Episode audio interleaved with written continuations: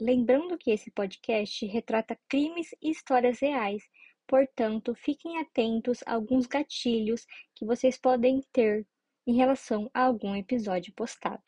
Vim aqui do futuro para falar que antes de vocês começarem a escutar esse episódio, eu tenho um aviso. Enquanto eu estava editando, eu vi que o áudio ele ficou ruim em algumas partes, ficou meio que pulando foi porque o fone que eu tava usando, é, o fone que eu usava, na verdade, ele deu um problema. Então eu tive que usar outro fone que a qualidade não é muito boa. Então, me desculpem, algumas horas vocês vão ver o áudio picotando ou ficando mais baixo ou mais alto. Infelizmente, esse episódio vai ficar assim, porém no próximo eu já consegui arrumar o mesmo fone que eu usava, então vai voltar como era antes. Só quero pedir desculpa para vocês nesse que vai ficar um pouquinho ruim. Oi, oi, gente. Aqui é a Mai e esse é mais um episódio do podcast da Utopia Crimes. E hoje com um episódio diferente para vocês. Eu trouxe uma lista e esse episódio especificamente não vai estar tão fiel ao vídeo do TikTok. Porém, mesmo assim, eu vou deixar o link para vocês verem e também o link na postagem do Instagram para vocês conseguirem ver as fotos dos personagens desse episódio. O amor é lindo, né? Quem nunca sonhou encontrar a sua alma gêmea? O problema acontece quando essas duas pessoas possuem a mesma mentalidade macabra. Por isso, hoje eu vou contar para vocês cinco histórias de casais assassinos que juntos espalhavam o mal por onde passavam. Lembrando que nesse episódio eu não vou focar em como os assassinatos aconteciam, e sim em um resumo de como era o casal e como eles estão hoje em dia. Mira Heimler e Ian Brad se conheceram em 1961, e a Mira, ela teve uma juventude normal e sempre demonstrou ser uma menina tranquila. Já o Ian, desde muito cedo, ele sempre foi muito rebelde e aos 15 anos ele passou a se isolar das pessoas e a buscar refúgios em biografias de Adolf Hitler. Aí você já vê como que é a pessoa.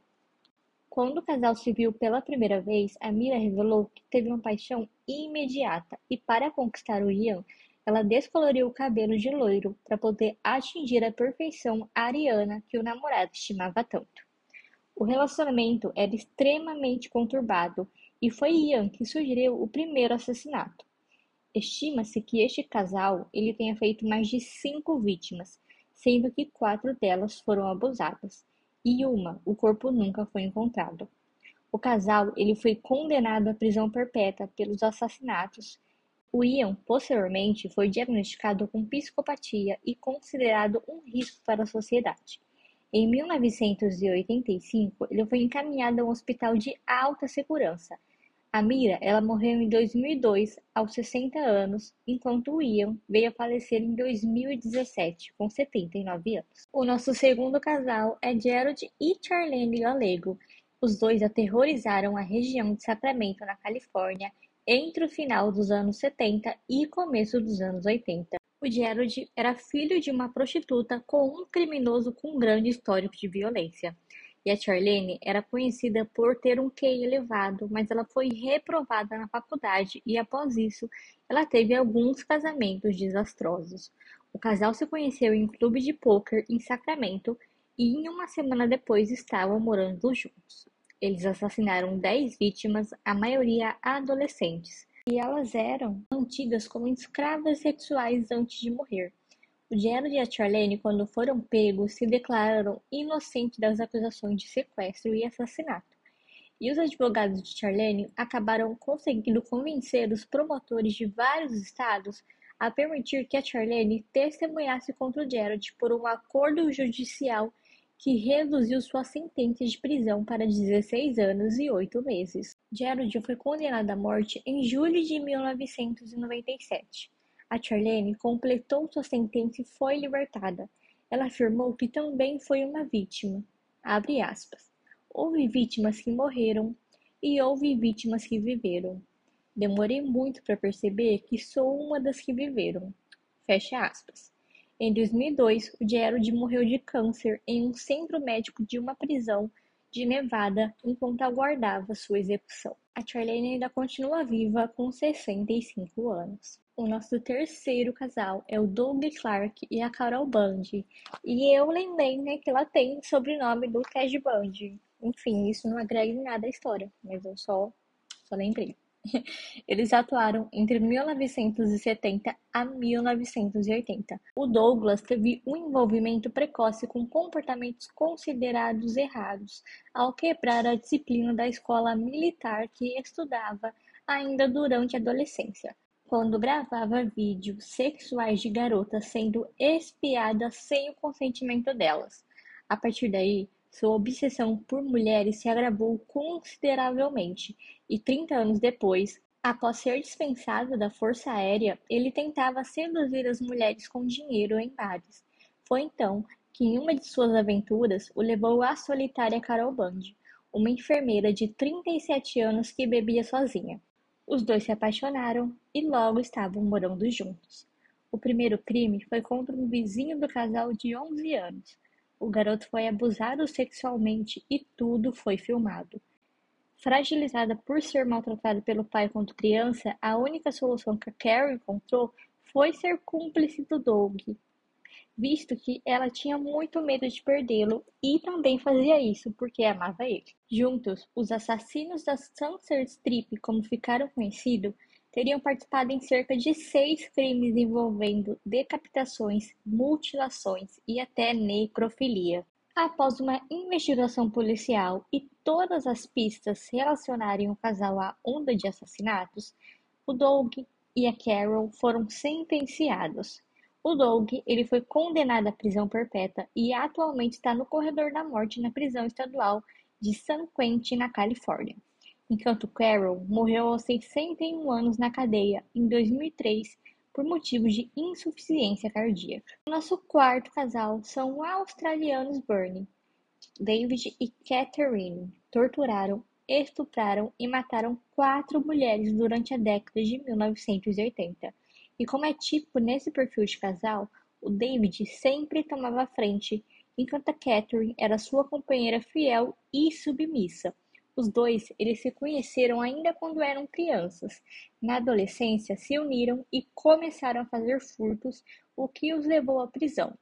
Após sair da prisão, Catherine se casou e teve dois filhos, mas nunca esqueceu David.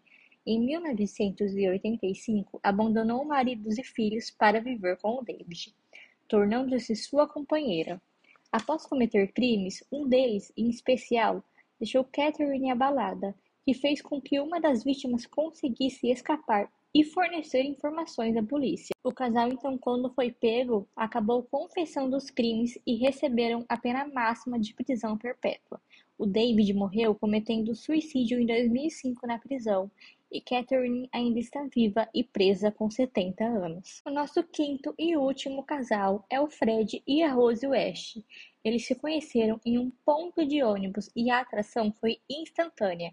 A Rose, ela teve uma infância conturbada com uma mãe depressiva e um pai violento. E o Fred era fruto de um lar em que o incesto sempre esteve presente, sem contar que o Fred sempre teve problemas com a polícia. A casa em que moravam ficou conhecida como a Casa dos Horrores. Nem as filhas do casais eram culpadas de violência e abusos. Inclusive, uma engravidou do próprio pai. O casal matou cerca de 12 mulheres. Elas eram abusadas e posteriormente decapitadas e desmembradas. Os dois foram condenados à prisão perpétua, porém Fred ele cometeu suicídio logo que chegou à prisão e a Rose hoje em dia está com 68 anos e continua presa. E chegamos ao fim de mais um episódio. Hoje esse episódio foi um pouquinho diferente, né? Porque foi uma lista, foi como o, o primeiro episódio que eu postei. Às vezes eu vou trazer, sabe, pra não ficar tão maçante uma história só por semana. Eu vou trazer algumas listas de curiosidades para vocês, mas se vocês quiserem uma história mais completa de qualquer um dos assuntos que eu falei, se alguém escuta, né? Isso, se alguém escuta o podcast, é só deixar um comentário lá na postagem do TikTok ou na postagem do Instagram. Obrigada aos que ouviram até aqui e até semana que vem com mais um episódio.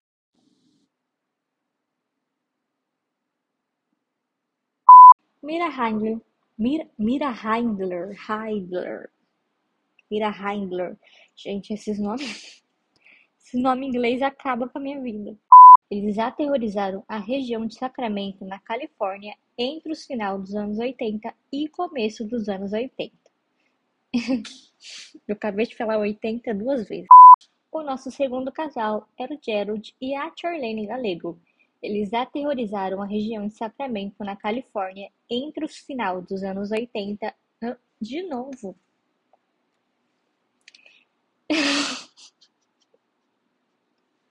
que merda!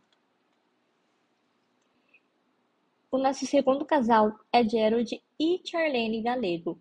Eles aterrorizaram a região de Sacramento, na Califórnia, entre o final dos anos 80. Porra, Maia!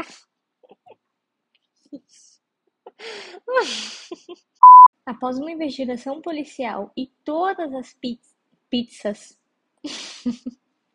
todas as pizzas